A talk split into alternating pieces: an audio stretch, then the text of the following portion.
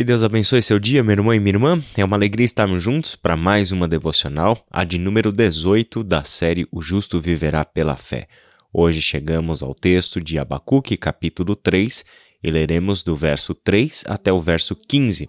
A palavra do Senhor diz assim: Deus veio de Temã, o santo veio do monte Parã. Sua glória cobriu os céus e seu louvor encheu a terra. Seu esplendor era como a luz do sol, raios lampejavam de sua mão, onde se escondia o seu poder. Pragas iam adiante dele, doenças terríveis seguiam os seus passos. Ele parou e a terra tremeu, olhou e fez estremecer as nações. Montes antigos se desmancharam, colinas antiquíssimas se desfizeram. Os caminhos dele são eternos. Via a aflição das tendas de Cuxã, tremiam as cortinas das tendas de Midian. Era com os rios que estavas irado, Senhor. Era contra os riachos o teu furor? Foi contra o mar que a tua fúria transbordou, quando cavalgaste com teus cavalos e com teus carros vitoriosos? Preparaste o teu arco, pediste muitas flechas. Fendeste a terra com rios, os montes te viram e se contorceram. Torrentes de água desceram com violência. O abismo estrondou, erguendo as suas ondas. O sol e a lua pararam em suas moradas diante do reflexo de tuas flechas voadoras, diante do lampejo de tua lança reluzente. Com ira andaste a passos largos por toda a terra, e com indignação pisoteaste as nações. Saíste para salvar o teu povo, para libertar o teu ungido. Esmagaste o líder da nação ímpia, tu o desnudaste da cabeça aos pés. Com as suas próprias flechas lhe atravessaste a cabeça. Quando os seus guerreiros saíram como um furacão para nos espalhar com maldoso prazer, como se estivessem prestes a devorar o necessitado em seu esconderijo. Pisaste o mar com teus cavalos, agitando as grandes águas. Até aí.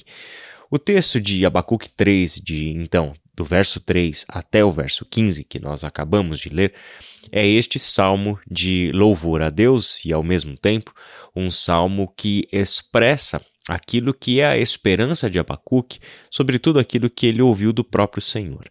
Abacuque foi chamado por Deus a confiar no Senhor é, quando ele estava exigindo do Senhor uma resposta para suas queixas.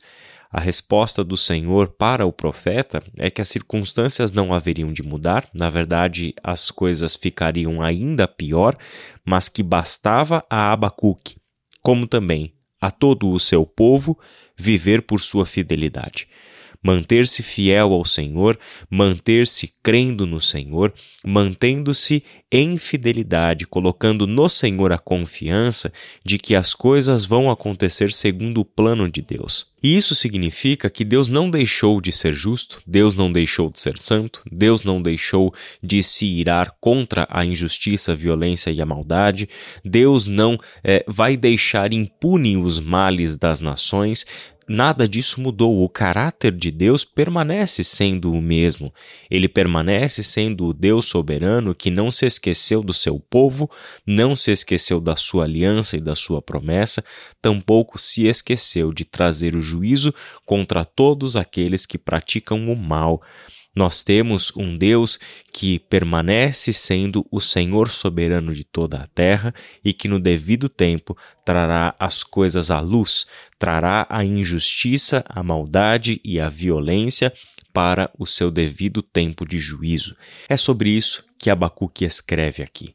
O que eu quero chamar a sua atenção para perceber é que toda essa poética de Abacuque aqui, descrevendo um Deus como um guerreiro se vestindo para a guerra, descendo dos céus e com todos estes elementos uh, poéticos maravilhosos, extraordinários que Abacuque descreve Deus e descreve a ação de Deus trazendo juízo sobre as nações e derrotando aquele que pratica o mal, isso tem uma memória toda essa riqueza poética é, expressa uma memória de Abacuque. O que eu quero dizer com isso? Quando Deus chama o seu povo para viver por fidelidade, esta fidelidade, esta confiança incondicional em Deus e na sua promessa, na sua palavra, não é um salto no escuro, não é o lançar-se ao incerto. Quando o povo de Deus ouve o justo viverá pela sua fidelidade, lhe é ativada a memória. É a memória de um Deus que no passado já agiu para libertar o seu povo, já agiu para punir aqueles que praticam o mal, já agiu para trazer juízo contra a nação que escravizava o seu povo, que fazia do povo de Deus e de toda a sua descendência escravos, presos à idolatria, presos a trabalhos forçados. É este Deus que outrora agiu e mostrou ali, no seu agir, o seu caráter e mostrou a sua salvação. São as memórias do Êxodo que nós estamos falando. Embora Abacuque não faça nenhuma citação direta do Êxodo, você pode perceber nesse texto que diversos elementos do que Abacuque escreveu são alusões às coisas que aconteceram naquele tempo em que Deus libertou Israel da terra do Egito, da terra da escravidão, Naquele contexto é que Deus chamou o seu povo de dentro do Egito e promoveu esta libertação do seu povo por meio da manifestação do seu poder.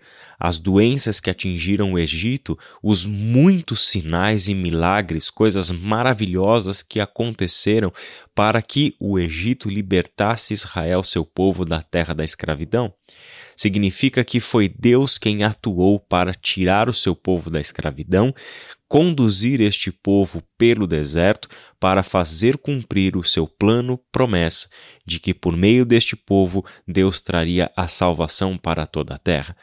Este povo recebeu do Senhor a sua lei, recebeu do Senhor a aliança, recebeu do Senhor promessas. É este Deus que um dia já libertou, que vai libertar. É este Deus que não deixou impune os pecados da terra do Egito, que também não deixará impune os pecados da Babilônia, aquele que era o flagelo do povo de Judá nos dias de Abacuque. A mesma certeza você e eu podemos ter, porque todas as vezes que trouxermos à nossa memória em dias de sofrimento, em dias de caos, em dias de perplexidade, como são os nossos, como foram os dias de Jesus, como foram os dias de Abacuque, de Jeremias e de Ezequiel, por exemplo, todas as vezes que, diante das circunstâncias que nos causam a perplexidade e diante de circunstâncias que não mudam, na verdade até pioram, nós ouvimos a fala do Senhor, o justo viverá por sua fidelidade. Esta frase tem que ativar em nós a memória, tem que ativar em nós a lembrança de que nós estamos vivendo com o Deus libertador, com o Deus santo que é soberano. E punir o pecado não é algo novo, uh, fazer valer a sua justiça, fazer prevalecer a sua vontade, não é algo novo, já aconteceu e já aconteceu muitas vezes no passado. Todas as provas de que nós necessitamos para depositar neste Deus a nossa confiança incondicional, todas as provas de que precisamos já estão dadas nas Escrituras. Isso nos coloca diante de uma necessidade. Nós precisamos conhecer a palavra de Deus. Nós precisamos precisamos fazer com que as memórias do povo de Deus sobre o caráter do Senhor, sobre o agir do Senhor, se tornem as nossas memórias. Porque a Bíblia nos conta a nossa história. O que o povo de Israel viveu no passado, o que Jesus viveu no tempo do primeiro século, o que os apóstolos viveram nos anos seguintes, esta é a nossa história e estas são as memórias que devem fazer parte da nossa forma de interpretar a realidade, de compreender o nosso Deus. Certamente será tremendamente difícil continuar fiel a Deus em circunstâncias adversas. Por que tantas pessoas perdem a fé? Por que tantas pessoas abandonam a jornada com Deus? Por que isso é tão comum, mais comum do que você e eu gostaríamos que fosse. Não é porque lhes falta conhecimento teológico e explicações lógicas sobre o tempo em que nós estamos vivendo, mas lhes falta uma memória, a memória do agir de Deus que sustenta uma vida de fé que sustenta e dá uma base segura, firme para confiarmos, porque nós não estamos nos lançando no vazio, nós estamos agindo com fidelidade ao Senhor, baseados, sustentados por uma memória, a memória que sustenta a nossa fé. Que Deus abençoe o seu dia e até amanhã.